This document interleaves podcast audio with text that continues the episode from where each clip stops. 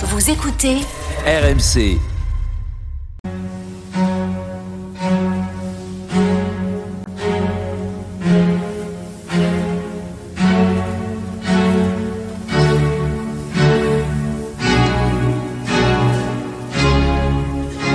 Église d'aujourd'hui, une émission de Régis Burnet. Bonsoir et merci de nous retrouver pour Église d'aujourd'hui, votre moment de réflexion du dimanche. Vous travaillez sur l'Antiquité C'est très intéressant, mais à quoi ça sert?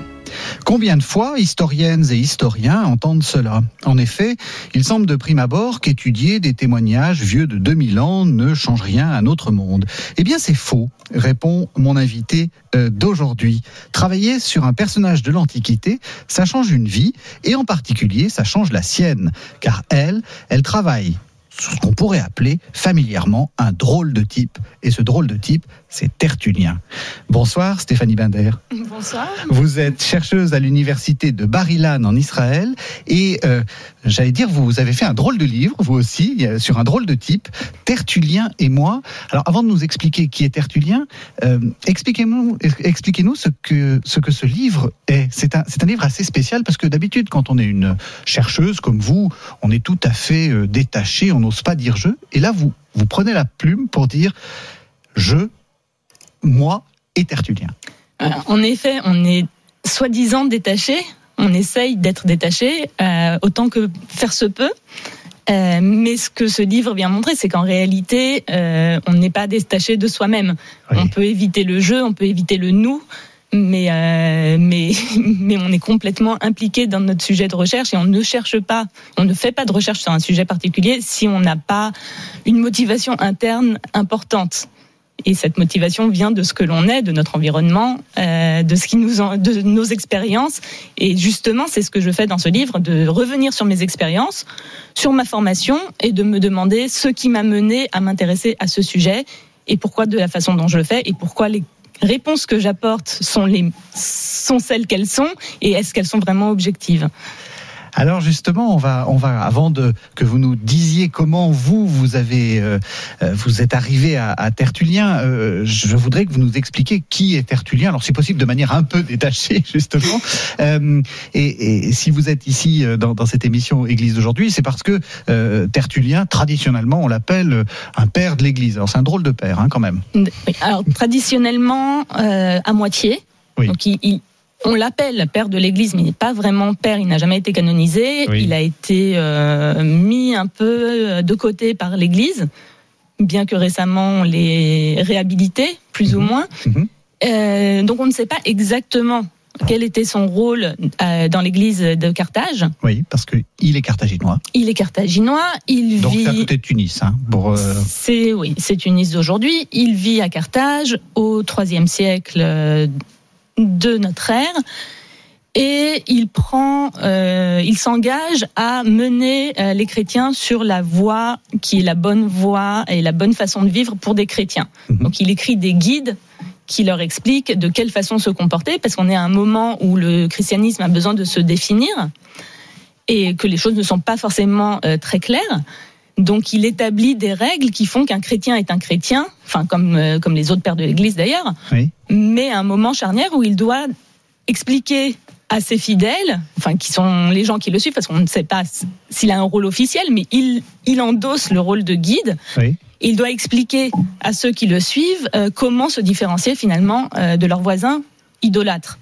Et il rentre dans les détails. C'est ça qui est un Il peu, rentre. à la fois, à la fois est très très intéressant, mais un peu gênant parce que justement les détails qu'il donne, euh, quelquefois, euh, enfin, en tout cas, c'est très en décalage avec notre modernité.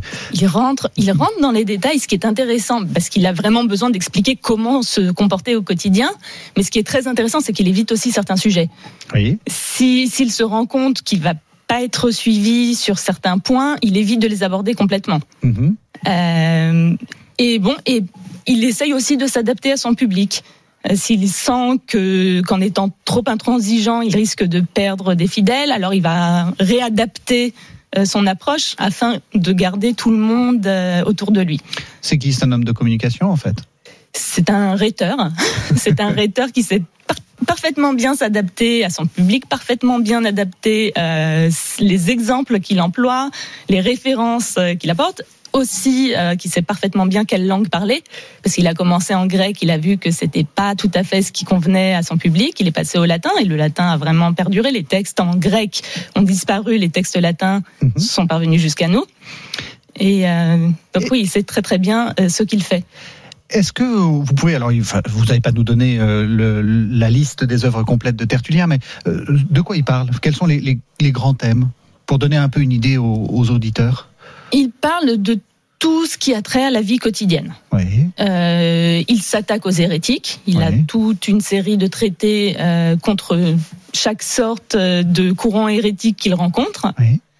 Et il a euh, des traités de réflexion euh, sur la, fo- enfin sur euh, la religion, sur euh, le christianisme et, et surtout comment comment adapter ce christianisme, comment le vivre euh, pratiquement Mhm. au quotidien.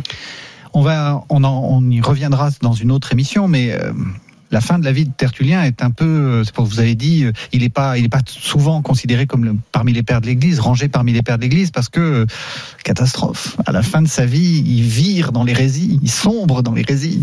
Alors, euh, d'après moi et d'après le consensus aujourd'hui, à part quelques chercheurs qui continuent à persister à dire que oui, qu'il tombe dans l'hérésie, euh, aujourd'hui, on ne considère plus que, que Tertullien est hérétique. Mhm. Il a été attiré par des formulations, par des idées qui se trouvaient dans le montanisme, qui résonnaient avec finalement ce qu'il pensait lui-même. Mhm. Ce ne sont pas des choses qu'il a découvertes tout d'un coup, mais des choses qu'il pensait déjà par lui-même, et il a trouvé leur, expression la plus parfaite dans le montanisme. Alors d'un mot, qu'est-ce que le montanisme? Alors, le montanisme est un courant euh, qui est né en Asie mineure, euh, qui a été fondé Donc, par là, pardon, je vous interromps. La Turquie actuelle.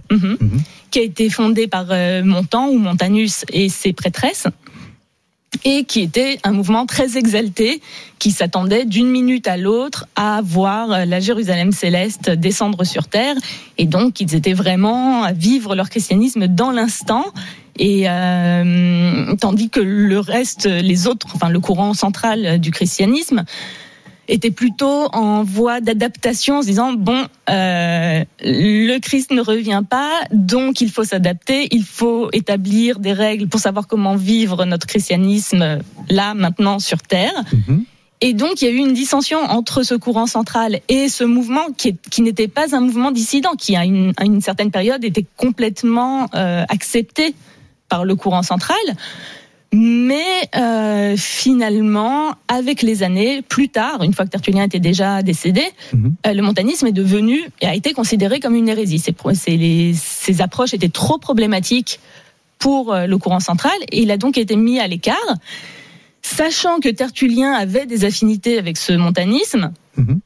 euh, les descendants, les successeurs ont préféré l'éviter en Mhm. disant c'est il a des approches qui nous rappellent le montanisme, qui est problématique, donc n'en parlons pas, Ouais. euh, ne l'étudions pas, ne continuons pas sa route, puisque il se serait trop difficile de justifier euh, ces, ces, ces- ces approches trop proches euh, du montanisme. Mais en même temps, il a quand même été recopié. C'est-à-dire que. Il a quand même eu des disciples. Il a quand même eu des disciples. Ces textes, donc j'ai dit, les, textes en- grec ont complètement disparu, mais les textes latins ont été euh, copiés, transmis. Euh, on presque pas de problème euh, dans, sur les manuscrits. Mhm. Donc euh, oui, il a, il a quand même euh, perduré. Est-ce qu'on sait comment, euh, quelle, quelle est la fin de sa vie? Ou est-ce que vraiment euh, on, ne, on ne sait ni d'où il vient, ni ce qu'il a fait, ni qui il était, et on ne sait même pas comment il est mort? On ne sait pas comment il est mort. Ce qu'on sait, c'est que qu'il a quand même vécu à une période de persécution Oui. euh, du christianisme, que le martyr à ses yeux était quelque chose de tout à fait désirable. Mhm. Mais qu'il y a échappé. Et ça n'était pas quelqu'un qui se cachait. Il écrit, il s'adresse, euh, il s'adresse vraiment à tout le monde. Il s'adresse en interne aux chrétiens, Mhm. mais il s'adresse aussi aux Romains pour essayer de les convaincre, d'une part, de se convertir, d'autre part, de ne pas persécuter les chrétiens. Il s'adresse aux Juifs. Donc tout le monde sait ce qu'il fait. C'est pas, il n'est pas caché, il n'est pas en retraite. euh, il est à Carthage, une ville cosmopolite, et il écrit des traités qui s'adressent à tout le monde. Donc, euh, donc, on ne sait pas comment il a échappé à toutes ces persécutions. On ne sait pas. On ne sait rien. donc, on ne sait pas non plus très bien d'où il vient. Et mais on, on reconstitue sa vie d'après ces traités. Eh bien donc voilà, vous nous avez parlé de, de Tertullien, Stéphanie Binder. Et eh bien maintenant, vous nous parlerez de vous. Enfin, je dis maintenant, mais ça sera la semaine prochaine. On se retrouve la semaine prochaine? Merci beaucoup. À la semaine prochaine.